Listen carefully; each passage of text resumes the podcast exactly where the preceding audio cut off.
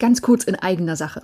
Wir von Projekte leicht gemacht führen zum zweiten Mal die große Projektmanagement-Umfrage durch und würden natürlich auch gern von deinen Erfahrungen hören. Also mach mit, dauert gar nicht so lang und zu gewinnen gibt's natürlich auch was. Den Link findest du in den Show Notes oder auf unserer Website. Hast du dich auch schon mal gefragt, wie um alles in der Welt du in irgendeinen Konflikt reingeraten bist? Ne? Oder vielleicht hast du dich auch schon mal gefragt, wie tief du eigentlich schon drin steckst und vor allem, wie du aus dieser Sache wieder rauskommst. Genau um diese Fragen dreht sich alles in dieser Podcast-Episode. Gleich geht's los nach dem Intro. Ladies and gentlemen, welcome to the best project management podcast, Projekte leicht gemacht, where projects are made easy and exciting. Let's get started.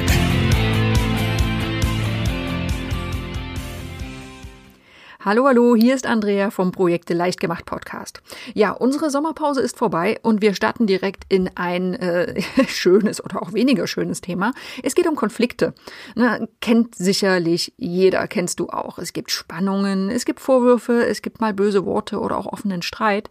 Das ist nicht, ange äh, nicht angenehm, aber es ist auch nicht ungewöhnlich. Na, sowohl im Privaten als auch im Job kennen wir alle Konflikte. Und wenn man da nicht aufpasst, da fahren Projekte vor die Wand, es können Teams zerbrechen, es können ganze Unternehmen vergiftet werden und Beziehungen scheitern. Das alles wollen wir natürlich nicht. Und deshalb ist es einfach eine ganz tolle Sache, mal genauer hinzuschauen, wie ein Konflikt entsteht, äh, wie weit ein Konflikt schon fortgeschritten ist und wie man ihn in der, in der idealen Welt auch wieder lösen kann. Und genau diese Fragen beantwortet das Modell der Konflikteskalation nach Glasel.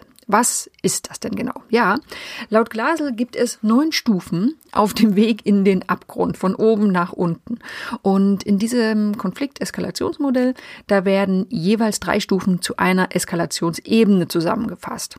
So, also es gibt die Ebene 1, Ebene 2 und Ebene 3, wobei die erste Ebene die Win-Win-Ebene ist. Ne, da finden die Beteiligten noch Hilfe, äh, nein, ohne Hilfe von außen eine gemeinsame Lösung. Und beide Parteien sind auch damit zufrieden. Die zweite zweite Ebene, die nennt sich Win-Lose. Hier gibt es schon mal eine Partei, die halbwegs unbeschadet aus dem Konflikt rauskommt und einer wird der Verlierer sein.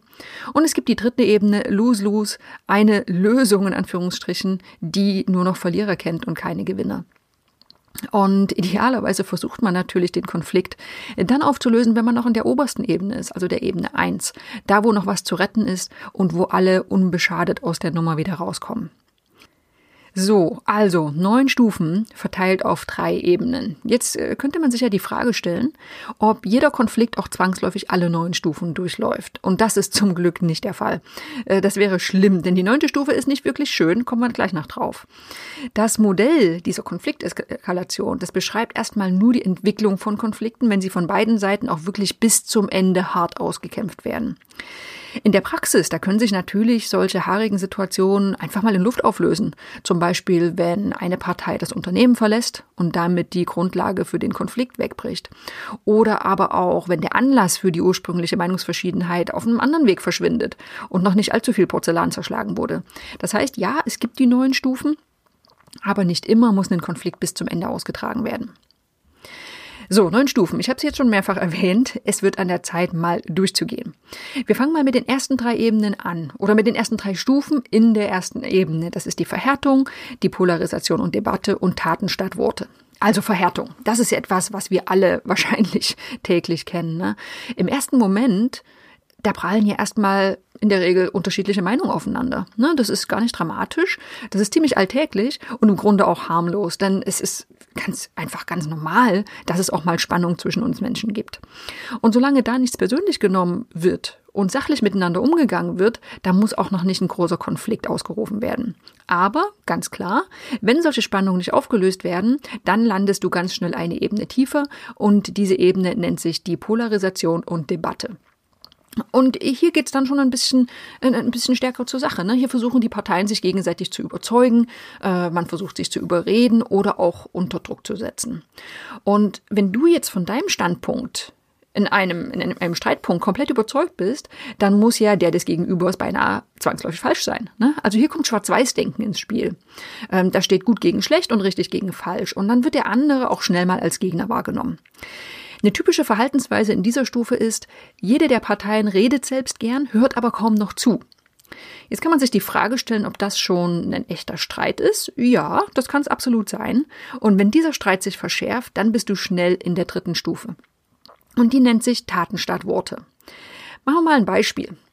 Der Produktionsleiter hat die Nase voll von dem blöden Heini vom Einkauf. Und er bestellt einfach die Maschine von einem anderen Lieferanten, ohne das abzusprechen. Taten statt Worte. Ne?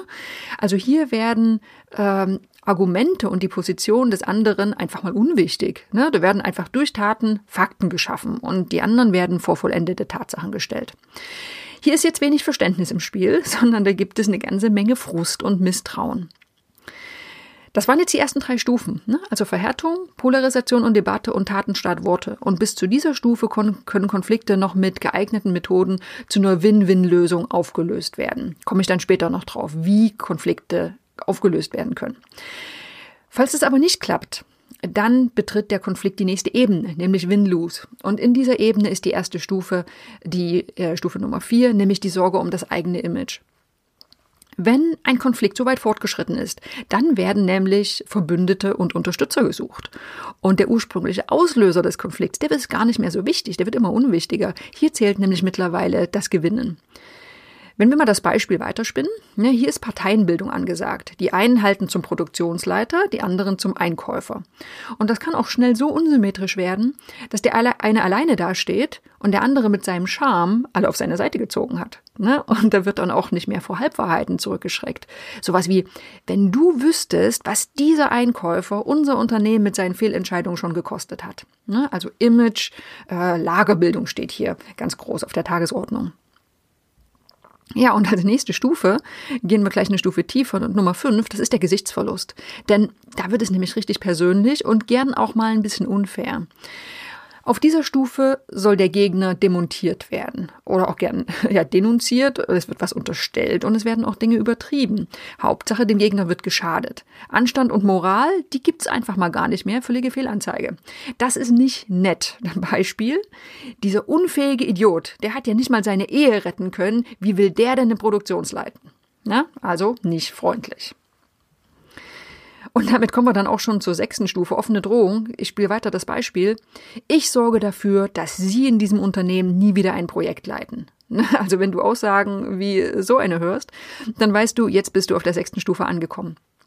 Offene Drohungen, die müssen gar nicht mal laut gebrüllt sein, sondern die können auch ganz leise und hinter dem Rücken geäußert werden.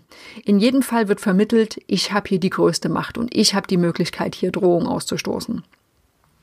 So, jetzt sind wir schon in sechs von von den neun Stufen angekommen und wir kommen zur siebten und damit gehen wir unten in die dritte Ebene, äh, wo es wirklich oft nicht gut ausgeht. Und zwar nennt sich die siebte Ebene oder die siebte Stufe begrenzte Vernichtungsschläge. Lose-Lose-Lösungen sind hier nur noch möglich, also alle verlieren.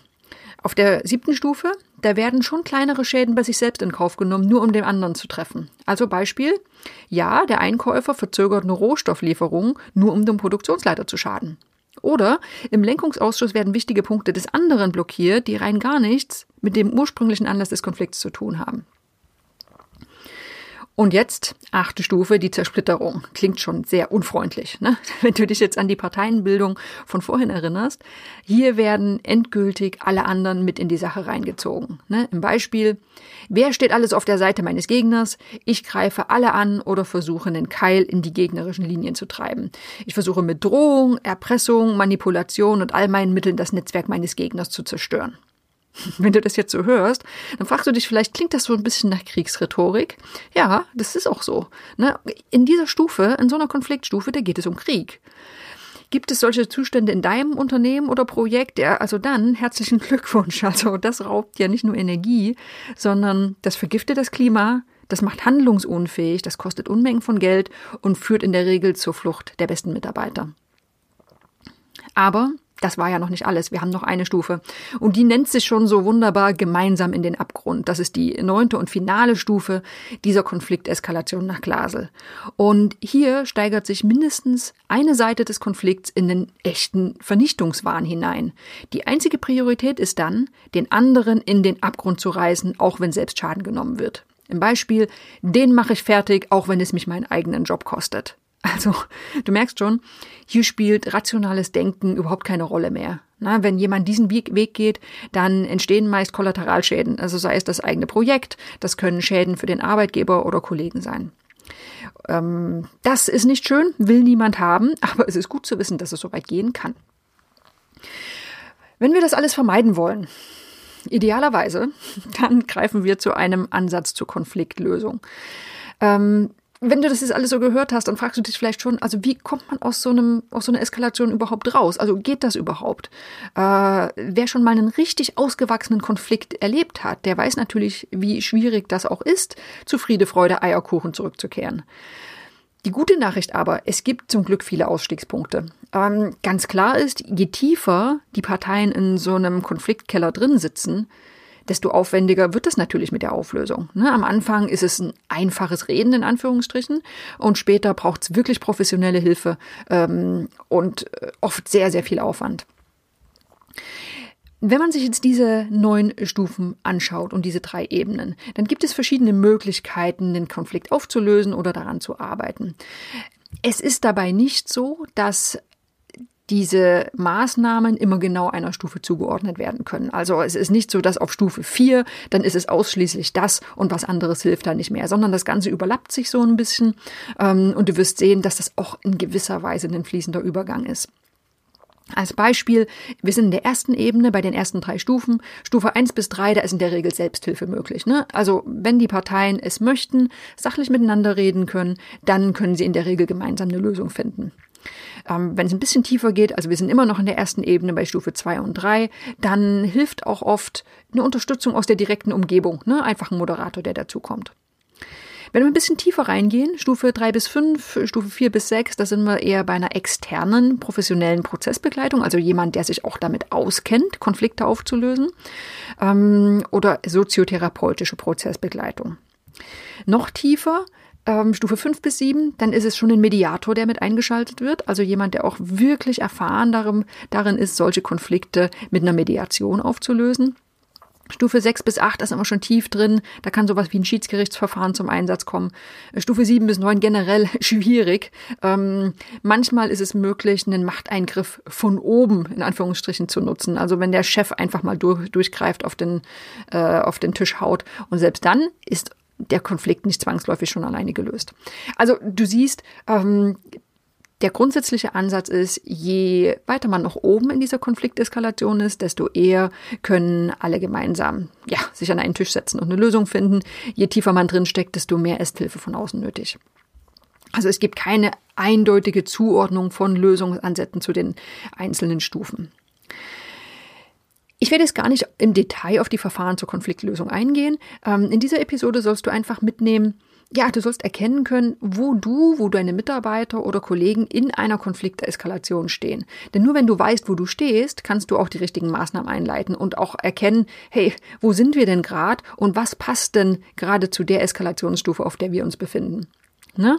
Im Beispiel, wenn du wenn du dich festfährst, ne, auf den Stufen 4, 5 oder 6, also so mittendrin, dann ist Hilfe von außen auch dringend angesagt. Ne? Auch wenn du denkst, ach Mensch, ich als äh, Chefin oder als Projektleiter müsste es eigentlich drauf haben. Ähm, aber wenn du erkannt hast, hey, ich bin schon in diesen mittleren Stufen drin, ähm, dann ist es auch gut zu merken, hey, für solche Situationen, da gibt's Profis, die das vermutlich besser können als ich und die können mich dann unterstützen. So, zusammengefasst. Dieses Modell der Konflikteskalation nach Glasel, das beschreibt schön anschaulich den Prozess von einer kleinen Unstimmigkeit bis hin zu Drohung und dem Wunsch, den anderen und sich selbst zerstören zu wollen. Wichtig für dich, und das ist das, was du auch mitnehmen solltest, du kannst und solltest rechtzeitig Konfliktsignale erkennen und auch keine falsche Scheu haben, Hilfe einzufordern oder auch zu erzwingen. Denn genau das ist ja der Schlüssel zur Konfliktlösung jenseits der Stufe 3. Wir haben noch einen Blogartikel zum Thema Konfliktlandkarte. Das ist ein schönes praktisches Hilfsmittel, um einen aktuellen Konflikt zu analysieren. Da schaut man mal, wie sind die Parteien, wie sind die Beziehungen zum, miteinander. Und da kannst du schön grafisch, visuell erstellen, wo stehen wir gerade in unserem Konflikt. Wenn du die Konflikteskalation nach Glasel nochmal äh, bildlich vor Augen sehen möchtest, ich verlinke natürlich nochmal zu den Artikel in den Show Notes. Da haben wir noch eine Grafik, wo du noch einen schöneren Überblick über diese neuen Stufen hast. Wenn du generell Konflikte in deinem Team vermeiden möchtest, da gibt es natürlich wahnsinnig viele Ansätze. Ähm, es ist das Thema, das Thema äh, Teambuilding. Es ist ein geeigneter Führungsstil. Es ist, sind sehr viele softe, Soft Skills Aspekte, also überhaupt Konfliktsignale erkennen zu können, Empathie zu zeigen. Es ist aber auch ganz viel, ganz viel sachliches und handfeste Kompetenzen. Sowas wie, gelingt es dir denn, klare Anweisungen zu geben, klare Verantwortlichkeiten zu definieren, ähm, klare Erwartungen zu formulieren. All das kann natürlich dabei helfen, dass Konflikte gar nicht erst entstehen im Team. Und wie du das machst, das sind natürlich ganz viele Skills, die auf unterschiedlichen Ebenen wirken. Ähm, das sind einfach wichtige Kompetenzen, die du als Projektleiter lernen kannst. Und wir unterstützen dich gern mit unserer Online-Projektmanagement-Ausbildung bei der ITTP. Das ist die Lernplattform von Projekte leicht gemacht. Und da gehen wir nicht nur darauf ein, wie erstelle ich einen Zeitplan, auch das ist natürlich eine ganz wichtige Sache, aber wir schauen natürlich viel, viel größer hin auf die vielen Ebenen, die ein Projektleiter einfach drauf haben sollte. Und wenn du diese Ausbildung durchlaufen hast, dann bist du praktischerweise auch noch bereit für die Zertifizierung nach IPMA Level D. Das ist ein international anerkanntes Zertifikat und damit bist du dann auch auf dem Arbeitsmarkt so richtig gut aufgestellt. Ja, soweit zu heute. Das war das wunderbare Thema Konflikte. Ich hoffe, du bist bei der nächsten Episode wieder mit dabei. Ich suche mir ein ganz tolles Thema raus. Bis dahin. This podcast is presented by ITTP, Virtual Education for Professionals. Learn all about project management, online, flexible, and of course, 100% auf Deutsch.